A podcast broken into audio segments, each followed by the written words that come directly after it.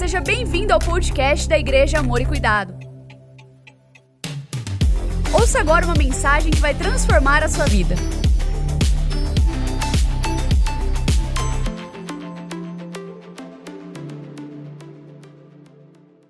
Estamos no ano profético da palavra. Quando você chega na rotatória, você vê ali o, o cartaz, o ano da palavra, não é o ano da Bíblia apenas, é o ano da palavra, o, o, ano do mover profético. E como que o ministério profético aqui tem desenvolvido, tem crescido. Sexta-feira agora foi o culto do sobrenatural, que é dirigido pelo ministério profético, através da pastora Esther. A pastora Ana estava pregando, foi um mover, foi algo tremendo. E foi muito legal, porque até Ontem, pastor Fabrício, né, o pastor Raul estava junto, a gente foi fazer um pedalzinho à tarde, e a Gabi Pelói tinha marcado um pedal seis horas da manhã. E aí ela furou, não foi, e ela não falta. Aí eu falei, Gabi, você faltou no pedal de manhã, teu irmão ficou bravo que você, que você, ele chegou lá, você não foi. Pastor, eu tenho insônia. Fui no culto do sobrenatural, pedi oração, orou, perdi a hora, dormi a noite inteira. Falei, esse é Deus, irmão. esse é Deus que faz milagres. Tem sido algo tão lindo os nossos cultos às sextas-feiras aqui.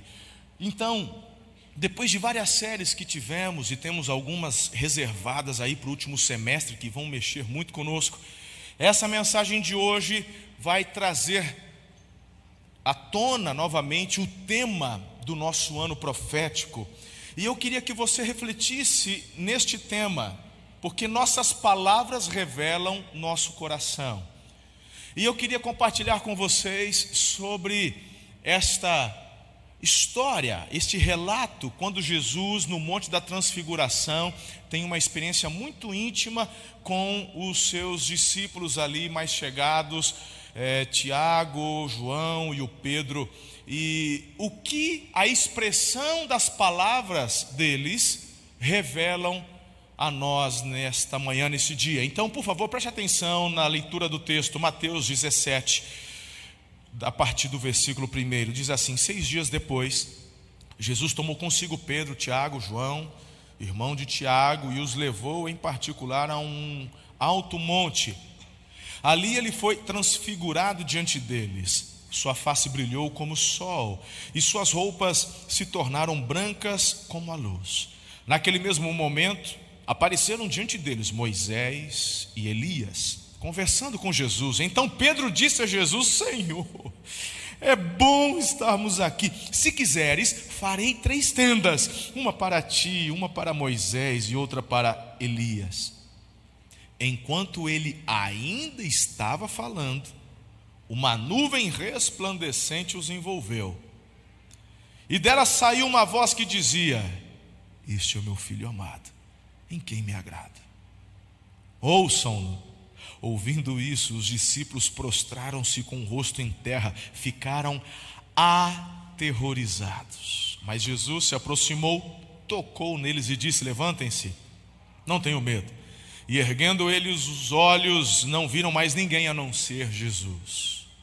Agora, a continuação deste evento é tão importante quanto o primeiro relato, porque eles estão totalmente ligados. Certamente você já ouviu meditações ou até sermões de forma isolada, principalmente no primeiro.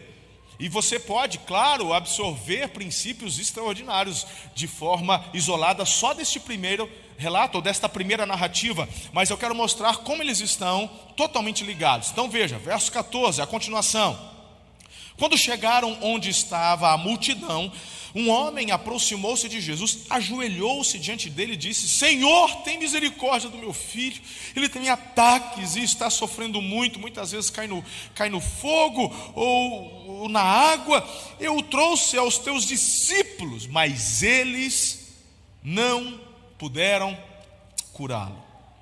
Irmão, Aí vem no verso 17 a resposta de Jesus que me deixa intrigado. Ó oh, geração incrédula e perversa, até quando estarei com vocês? Até quando terei que suportá-los? Traga um menino. Jesus repreendeu o demônio, este saiu do menino, Daquele momento em diante ficou curado. Então os discípulos aproximaram de Jesus em particular e perguntaram: Por que, que a gente não conseguiu fazer o que o Senhor fez agora?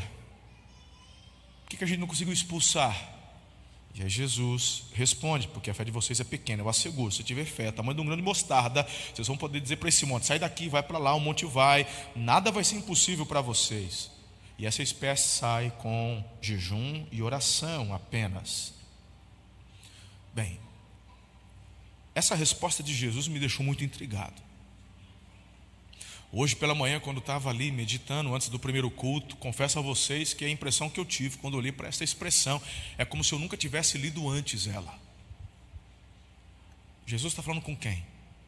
Com o pai do menino? Jesus está falando com quem? Com os nove que estavam com ele?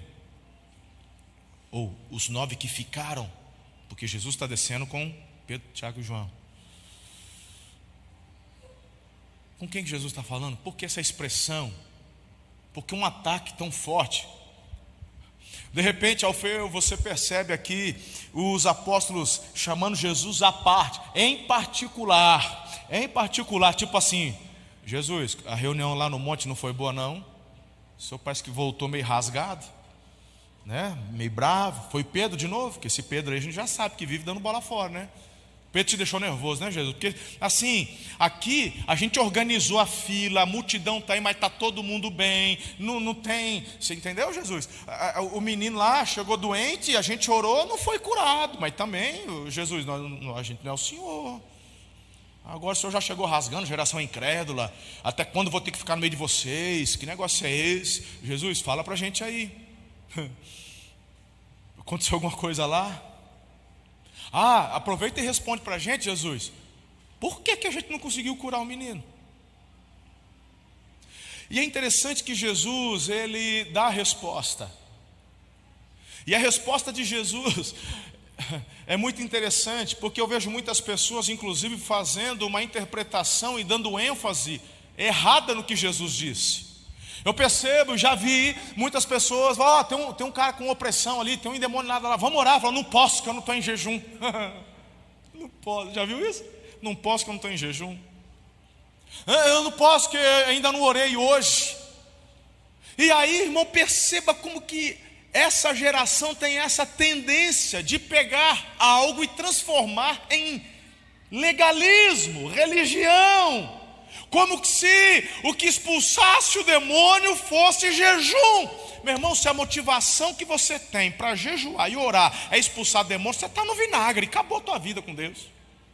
Não é isso que Jesus está falando. A ênfase que Jesus dá é a fé. Diga comigo, fé.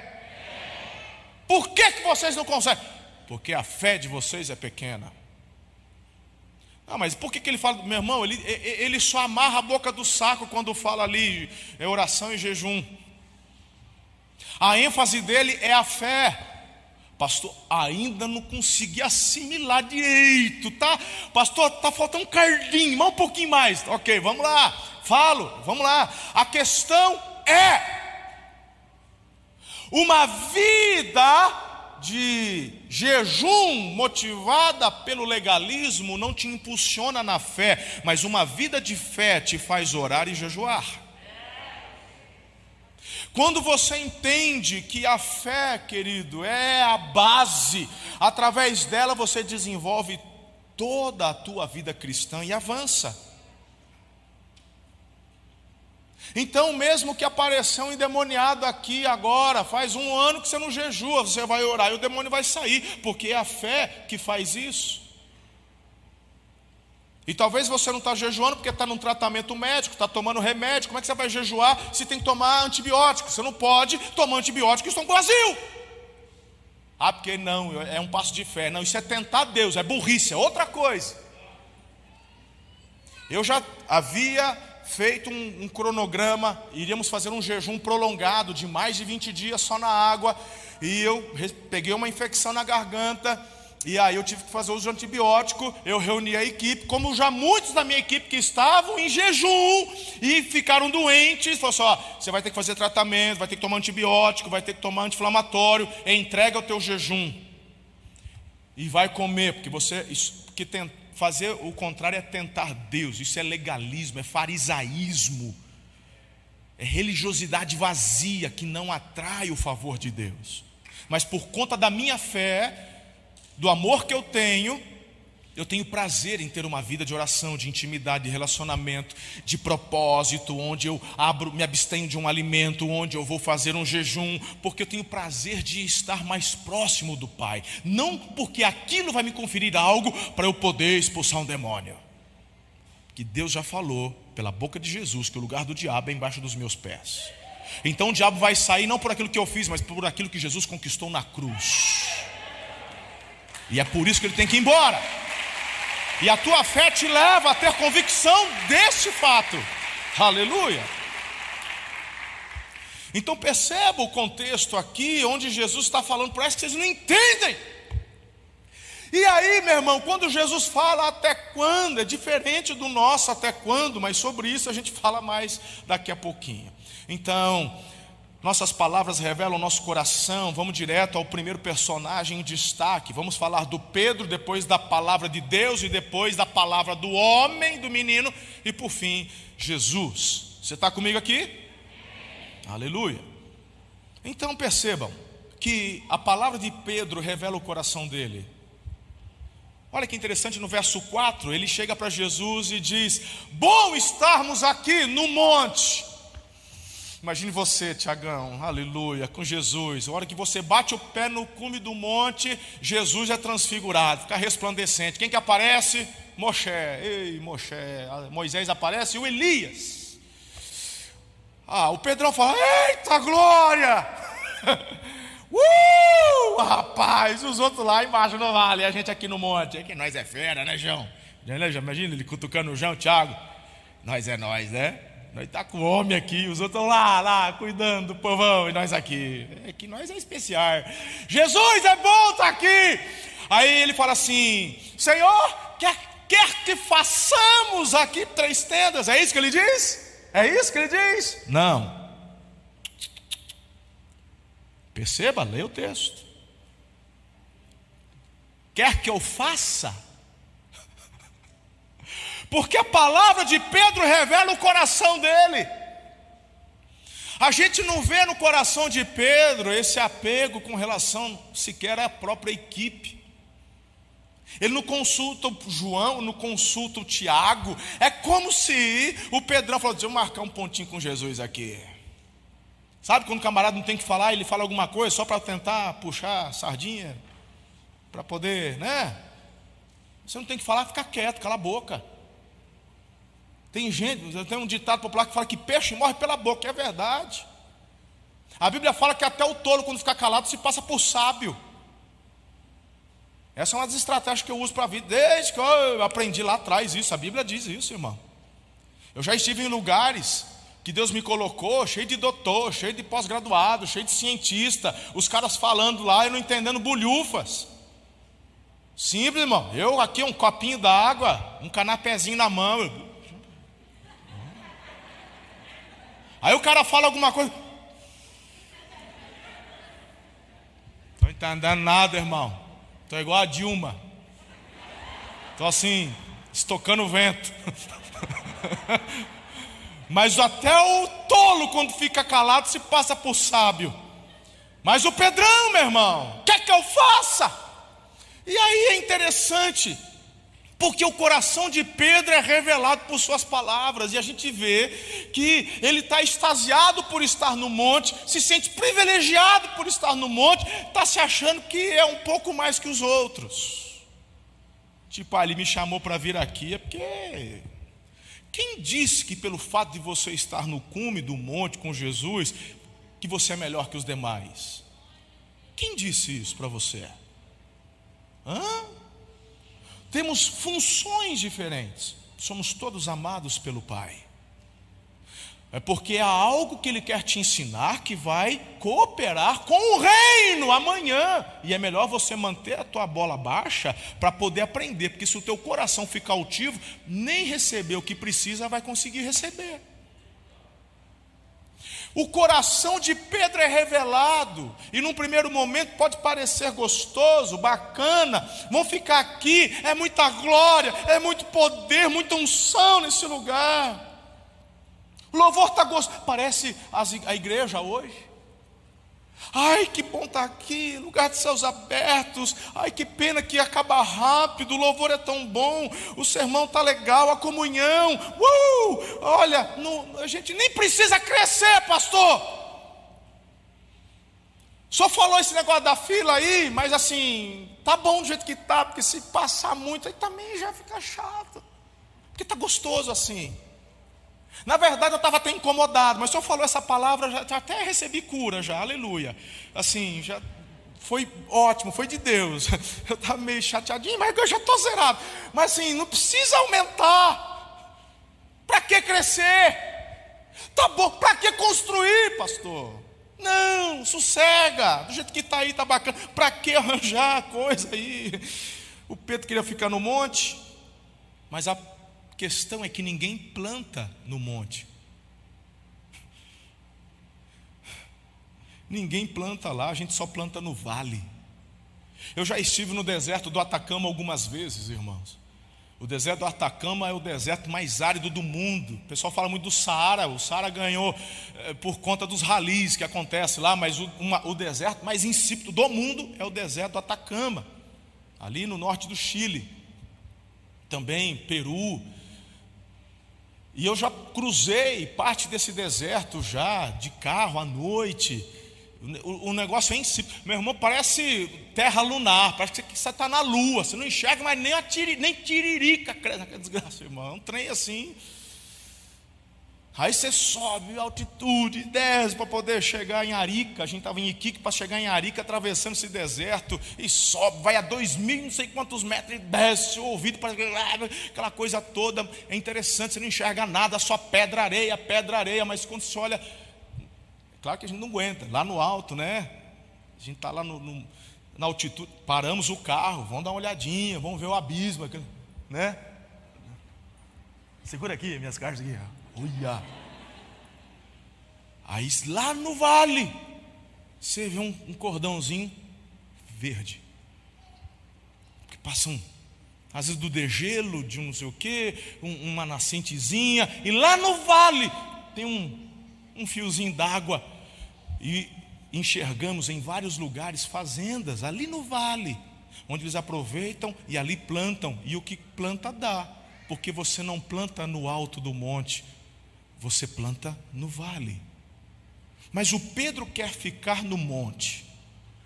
A igreja insiste em ficar no monte da oração, do louvor, da adoração, mas Jesus nos envia para os vales. Lá em Lucas 14, 23 diz: Vá pelos caminhos, vá pelos valados e obrigue-os a entrar na minha casa. Sabe, irmão, eu vejo, e tem tanta gente que só quer saber de monte. Ele, ele é o homem do mistério, é a mulher do mistério. Ele vive no monte, vive na mata. É, sua vida dele é só jejum e oração. Ah, é a glória. Ah, porque ele é do manto, é da revelação. Ah, porque o povo tem até medo de olhar para ele, para ela. Ah, porque eu manjo, porque eu sei, porque se eu te apontar Tá. E aí, meu irmão, o camarada é do manto, mas no vale do casamento dele tem estio. Lá no vale do casamento dele não tem colheita. Está morrendo. No vale dos relacionamentos não tem multiplicação. No vale da célula dele, não tem alma se rendendo. Eu te pergunto: para que vale todo esse mistério, todo esse manto, todo esse negócio, se não tem frutificação? Não te faz pensar, irmão? Não? A mim faz. Porque o que recebemos no monte é para vermos uma efetividade no vale. Não sou contra monte, irmão. Eu não sou contra oração, contra jejum, pelo amor de Deus. Está de brincadeira? No monte recebemos inspiração, no monte recebemos revelação, no monte recebemos empoderamento. É bênção, é gostoso, mas o propósito é sermos enviados para o vale. Essa é a razão de você estar hoje aqui no monte, na comunhão com seus irmãos. Você sai daqui muitas vezes em êxtase. Deus falou comigo. Ai, que gostoso. Ai, foi extraordinário. Amém. Eu nem queria sair. Quantas vezes, irmão, terminei o culto emburrado, porque eu queria continuar. Quantos? Agora das nove, até atrasou um pouquinho, porque chega uma hora que você não quer, e está vindo, e vem apontamento, e ai, eu queria continuar, queria ministrar, mas meu irmão, o que acontece aqui, na verdade, é para nos enviar. Quem está comigo? Querido, é lá no vale que nós pregamos, evangelizamos, libertamos os cativos, restauramos vista aos cegos, libertamos os oprimidos, curamos os enfermos e fazemos discípulos. É o que a palavra nos ensina em Lucas, Mateus, nos evangelhos. Palavras de Jesus. Foi Jesus que, na oração intercessória dele de João, capítulo 17, no verso 15, fala: Não peço que os tires do mundo, livre-os do mal. Jesus não falou, oh, segura essa moçada lá no monte, coloca uma blindagem, faz eles habitarem ali no Sinai. Não, Jesus fala, eles foram enviados, assim como o Pai me enviou, eu também os envio. Uau. Segundo lugar, você está comigo aqui? Você está de boa, né? Parece que ficou meio tenso o lugar. Parece que de repente está cheio de Pedro aqui. Falou, pastor, está falando de mim, cara. Mas as palavras revelam o coração, e a palavra tem esse poder de nos confrontar. Você acha que eu também não tenho muito do Pedro? Não, irmão. Você acha que eu não tenho que aprender, que receber lambada aqui? Você acha que eu não tenho que ir lá depois para o secreto, orar e falar, Deus tem misericórdia? Segundo as palavras de Deus, o Pai revela um coração dele de amor e cuidado. Vou mostrar para vocês. Então perceba que a primeira palavra de Deus é: Este é meu filho. Este é meu filho amado. Revelação do amor de Deus. É uma declaração de amor a Jesus mas também afirma a autoridade de Jesus, porque ele fala: escutem o que ele está dizendo. Por que, que Deus tem que dizer isso? Porque lá no monte eles estão de frente com Moisés, Elias, irmão, Moisés, Moisés é o ápice, o, o, o, ei, Abraão é o pai, mas Moisés, irmão, Moisés representa o que Deus mandou fazer. Moisés é a representação da lei para o judeu. Eles amam Abraão, que é o pai, mas deixa eu te dizer, Moisés é o cara que escreveu os cinco primeiros livros da Bíblia. Moisés é o que recebeu as tábuas da lei, da parte de Deus, e instrução para o povo. Então, o que o Moisés fala é melhor obedecer. Então, todo judeu naquela época crescia com essa convicção: Moisés, Moisés é o cara. A irmã dele tentou fazer um, uma reclamaçãozinha, ficou leprosa. Se não fosse ele orar, tinha morrido de lepra. Então fique esperto que o Moisés, ei, Moisés. Aí, aí de repente, quem que aparece lá? Moisés. É Moisés, me belisca. É Moisés. E o outro, quem é? Ah, é meu irmão. Ninguém mais, ninguém menos que o, o, profeta dos profetas, o Elias. É o cara que orou e o fogo desceu. É o cara, meu irmão, que não experimentou a morte. Deus tomou para si, o levou no redemoinho. Eu estou falando, ei, uso, meu irmão, em termos de profetas, Elias. Em termos de lei, Moisés. E os dois aparecem ali com Jesus. Aí o Pedrão fala: três tendas, três tendas. Eu gosto dos três, eu amo os três. Meu Deus, eu não estou acreditando. Aí o pai tem que aparecer para falar o quanto ele ama o filho, inteirar a autoridade do filho e botar ordem naquela bagaça. Assim, na bagaça que eu falo é na confusão do Pedro. Ele falou o seguinte: assim, ei, ah. Vocês não vão ouvir nem Moisés, não vão ouvir nem Elias. Vocês vão ouvir o filho. Isso mostra o cuidado do pai. Não tem confusão no que Deus manda. Esse é o meu filho amado. Todos os outros são igual a vocês, vieram cumprir um propósito. Esse é o meu filho. É ele que tem toda a autoridade.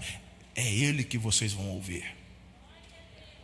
Moisés fez o papel dele, o Elias fez o papel dele, está tudo, mas é o filho que vocês têm que ouvir. Rapaz, agora escuta, porque eu tenho nervoso. De repente, o Pedrão, eu vou fazer três tendas, é, uma nuvem, uma nuvem, uma nuvem resplandecente, envolve. De repente o João falou assim: Rapaz, eu nem vi que ia chover. Frente fria. Jesus está parecendo um gramado. Vamos tirar a selfie. Olha só. Não, rapaz, não era, não era neblina, não. Era uma nuvem de glória. Aí eles falaram: Rapaz, o trem está estranho. De repente a voz: Este é meu filho. Rapaz, no, no este, boca no pó. Não aguenta ficar em pé. Os três, blap, boca no pó. Eu vou morrer, eu vou morrer, eu vou morrer, eu vou morrer, eu vou morrer. Eu queria estar no vale, eu queria estar no vale. Né? Porque nessas horas ninguém, né, meu irmão? Todo mundo quer a glória, mas ninguém para que pressa, né? Queria ir para o vale, boca no pó. Boca no pó, não quer morrer. Não quer morrer, não quer. Aí, irmão, ouvem, escutam, né? Eles ouvem tudo direitinho. E logo em seguida vem o toque de Jesus, falando com eles. Pode levantar. Eles estavam aterrorizados. Ninguém queria levantar, porque tinha medo. Eu já passei por umas, pelo menos duas experiências dessas, onde a impressão que eu tive da manifestação da presença de Deus foi tão forte, palpável, que eu não conseguia levantar o rosto do chão, pelo menos umas três vezes, agora não me vem aqui à mente de forma clara. E a impressão que eu tinha que se eu levantasse o rosto eu morreria. Tamanha manifestação da glória. Eu sei bem que eles passaram. Talvez não na bem, bem, bem, porque ali foi diferente, mas dá para entender o, quanto desse temor toma conta do coração deles. Bem, não há salvação, por que, que Deus põe ordem? Porque não tem salvação na lei, não tem salvação nos profetas, só Jesus salva. Então Deus ele deixa a ordem muito bem colocada. Este é o meu filho amado. Atos 4:12, não há salvação em nenhum outro. Está no multimídia. Você consegue ler comigo, por favor? Vamos lá? Não há salvação em nenhum outro, pois debaixo do céu não há nenhum outro nome dado aos homens pelo qual devamos ser salvos. Então, Maria não salva, São João não salva, São Pedro não salva, São Paulo não salva, ninguém salva a não ser Jesus de Nazaré. Guarde isso muito bem. Deus, através da Sua palavra, decretou o amor dele por Jesus e a ordem e o cuidado de que você e eu devemos ouvir apenas o Filho. A terceira palavra que revela o coração é a palavra do pai do menino. É interessante que ali essa palavra nos revela a fragilidade diante dos problemas. No verso 15, ele clama por misericórdia. E essa fragilidade, meu irmão, ela é tão forte que nem o pai, na verdade, sabia o que estava acontecendo. Na cabeça do pai, o menino está doente. Ah, é um ataque. Nem os discípulos ali estavam entendendo ao certo o que está acontecendo aqui. Aquele pai estava sofrendo já há muitos anos. Agora, perceba algo interessante. Esse homem, na verdade, representa o clamor da humanidade em busca de uma saída, queridos. Uma resposta, uma solução. A voz deste homem, na verdade, só pode ser satisfeita pela libertação que existe em Jesus. E aquele homem fala algo que nos deixa até tristes. Seus discípulos não puderam fazer nada. E a grande pergunta é por que, que os discípulos não conseguiram expulsar o demônio e libertar o adolescente? Antes de responder, você tem que fazer uma comparação com o texto de Atos 19, 11, onde diz o seguinte: Deus fazia milagres extraordinários por meio de Paulo, de modo que até lenços e aventais que Paulo é, é, usava eram levados e colocados sobre os enfermos. Estes eram curados de suas doenças e os espíritos malignos saíam deles. Aí eu te dou a resposta por que, que eles não conseguiram expulsar os demônios. É porque Paulo fazia e realizava os milagres pelo poder do Espírito Santo. Ele era dependente do Espírito de Deus e os discípulos ainda não. Aí você fala: Ah, pastor, agora eu te peguei. Agora eu te peguei porque o senhor já tinha respondido essa pergunta na introdução e agora o senhor está se contradizendo. Sou lá na introdução, pastor, por isso o senhor tem que prestar mais atenção no esboço. Aí o senhor fica caindo em contradição e a gente pega. Porque o senhor falou que eles não expulsaram porque tinha uma fé pequena. O senhor falou, não falou, pastor? Falei, verdade. E aí? Bom, e aí que não tem contradição nenhuma. Porque se você for para a palavra de Deus, lá em Efésios, Efésios 2, capítulo capítulo 2, verso 8 fala assim que a salvação ela é pela pela pela fé. É a graça. Certo? E a fé é um dom de quem? De Deus. A fé que você tem, irmão, quem lhe confere é o amado Espírito Santo. Porque se as coisas espirituais se discernem espiritualmente, como é que você consegue discernir que Jesus é o Filho de Deus e que você é pecador na carne?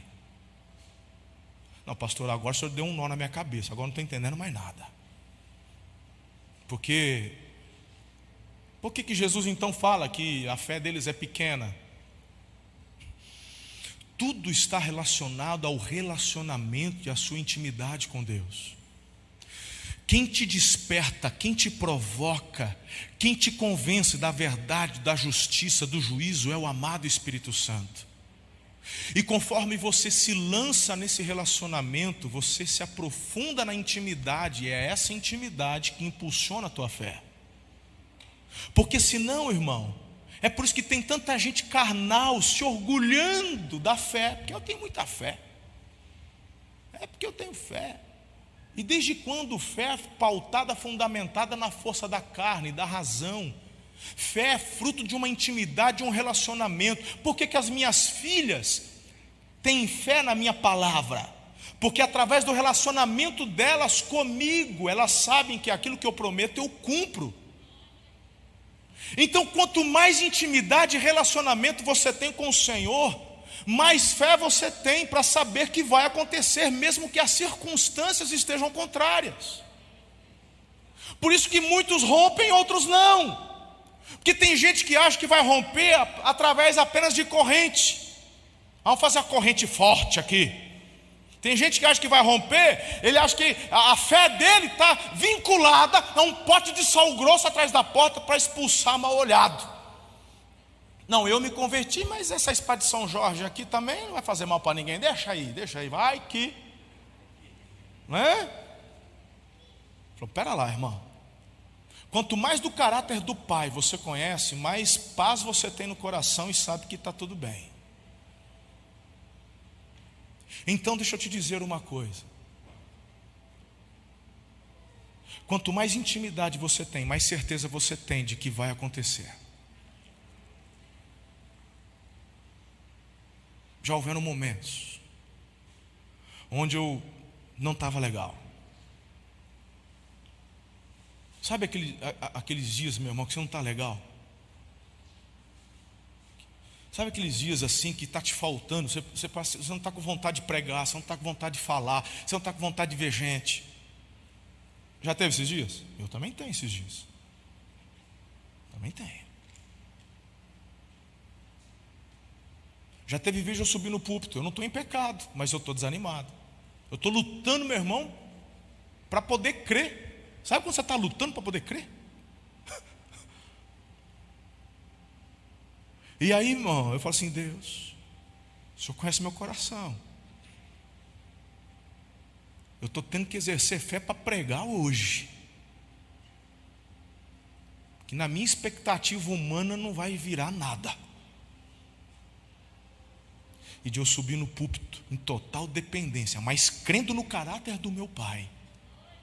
Porque o meu pai eu conheço, não de ouvir falar, eu convivo com ele há muitos anos.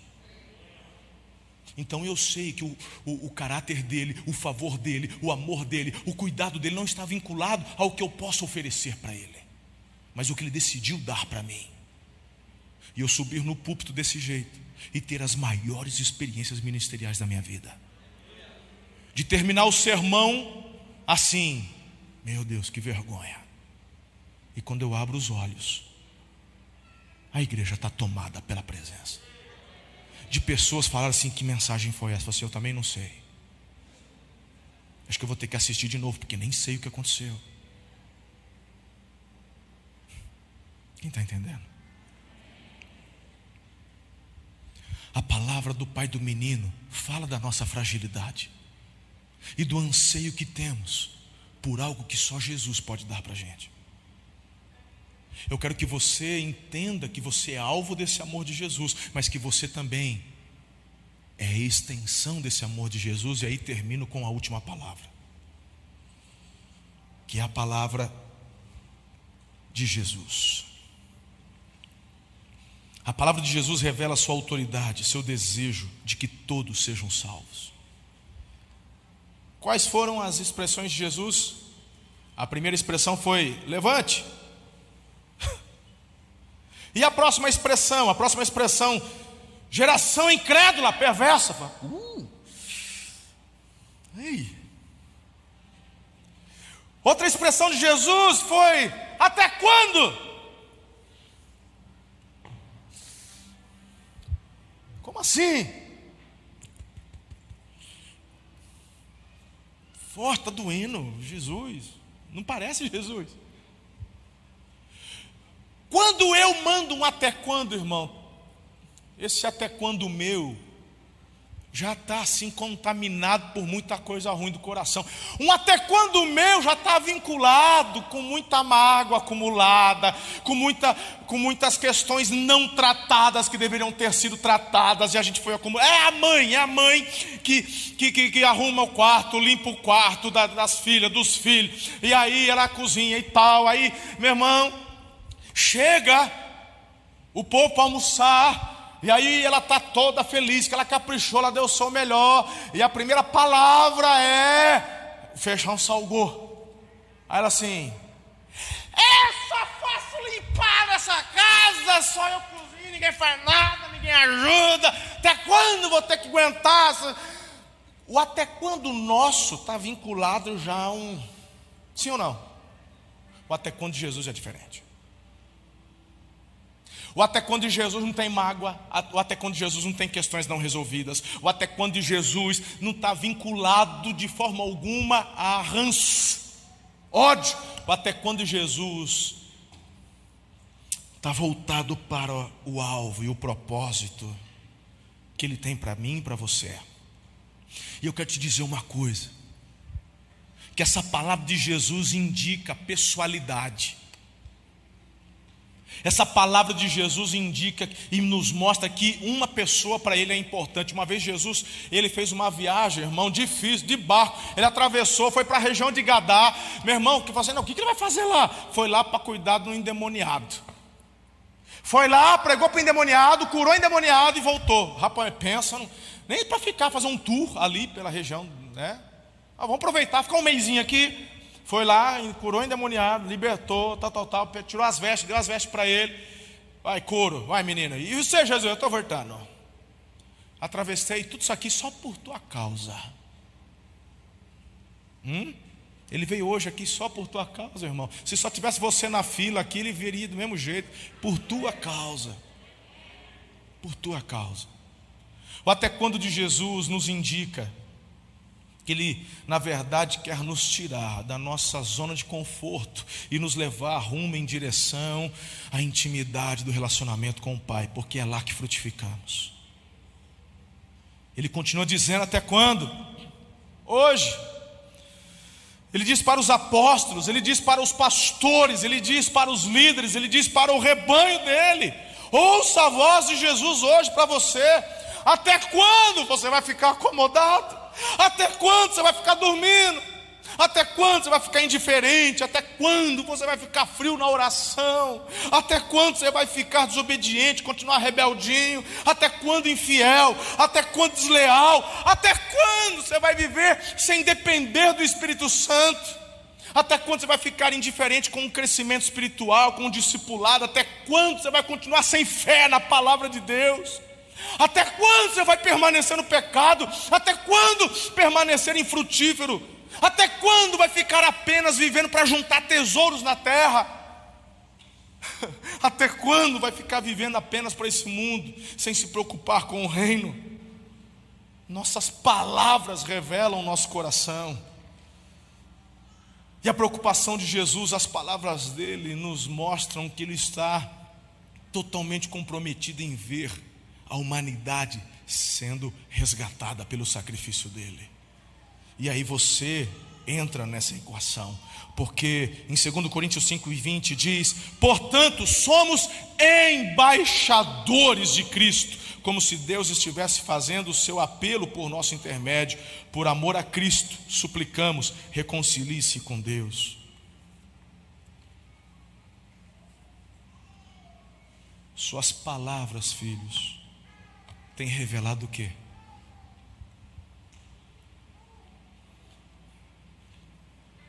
Se a boca fala do que o coração está cheio. O que suas palavras estão dizendo acerca do teu coração? Temos uma ordem do Pai. Ouçam o filho. E o filho está dizendo: um monte é legal, mas é no vale que a gente frutifica. Nosso culto dura uma hora e vinte, uma hora e meia. A hora que você sai desse monte, quando você chega no estacionamento, quando você chega no restaurante, na sua casa, ali é o vale. Ali é lugar de você preparar o terreno,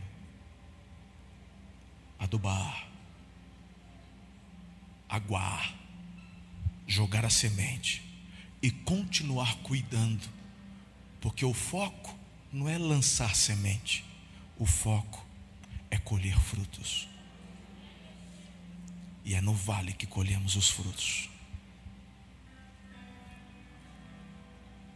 É lá que temos a oportunidade de fazermos a diferença. Deixa Deus te usar. Deixa Deus usar a tua vida. Em nome de Jesus.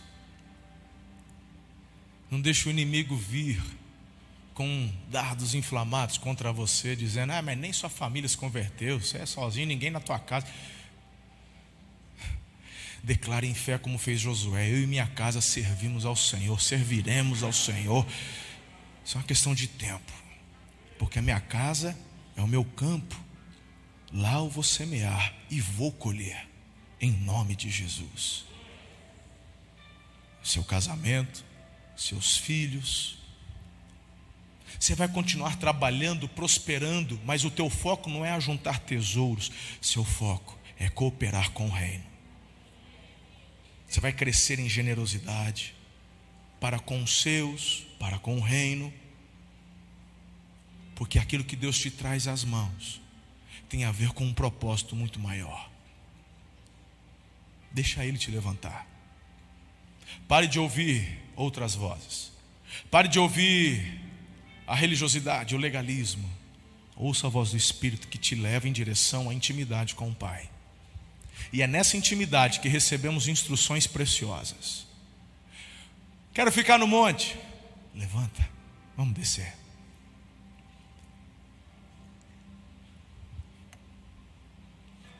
Você receberá o que Jesus tinha: discernimento, o pai achou que o menino era doente. Jesus, meu irmão, nem perguntou. Ele sabia que era demônio. Isso é discernimento.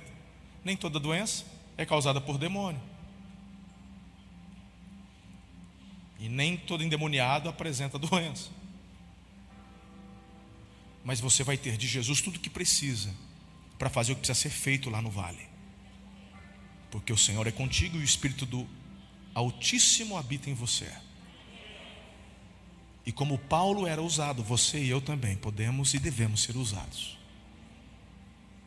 Crescer em fé, através do relacionamento de intimidade. Quem está comigo aqui hoje de manhã? Coloque-se em pé em nome de Jesus. Gostou dessa mensagem? Compartilhe ela com sua família e amigos. Acompanhe a gente também no Instagram, Facebook e YouTube. É só procurar por Amor e Cuidar. Aqui você também vai encontrar outras mensagens como essa. Até a próxima!